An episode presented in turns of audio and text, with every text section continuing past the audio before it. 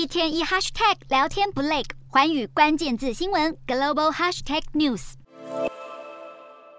中共二十大落幕，习近平独揽大权，市场情绪大崩溃。中概股二十四号在港股创下二零零八年以来最大跌幅，恒生指数暴跌上千点，比一九九七年香港移交前最后一个交易日还要来得低。同日，在岸人民币跌至十四年低点，离岸人民币跌破七点三关卡，创下历史新低。主要是因为投资人担心，习近平扩大掌权将不利于经济和民营企业。港股大暴跌，大型科技股成了重灾区。二十四号，美团下跌百分之十四点八，腾讯下跌百分之十一点四，京东下跌了百分之十三点二，百度跌了百分之十二点二，阿里巴巴也跌了百分之十一点四。其中，阿里巴巴、京东及百度都创下在港上市以来新低。根据彭博社统计，随着中概股跳水，中国富豪财富二十四号也蒸发超过九十亿美元。其中，腾讯创办人马化腾身家缩水二十五亿美元，中国首富钟闪闪财产也缩水了二十一亿美元，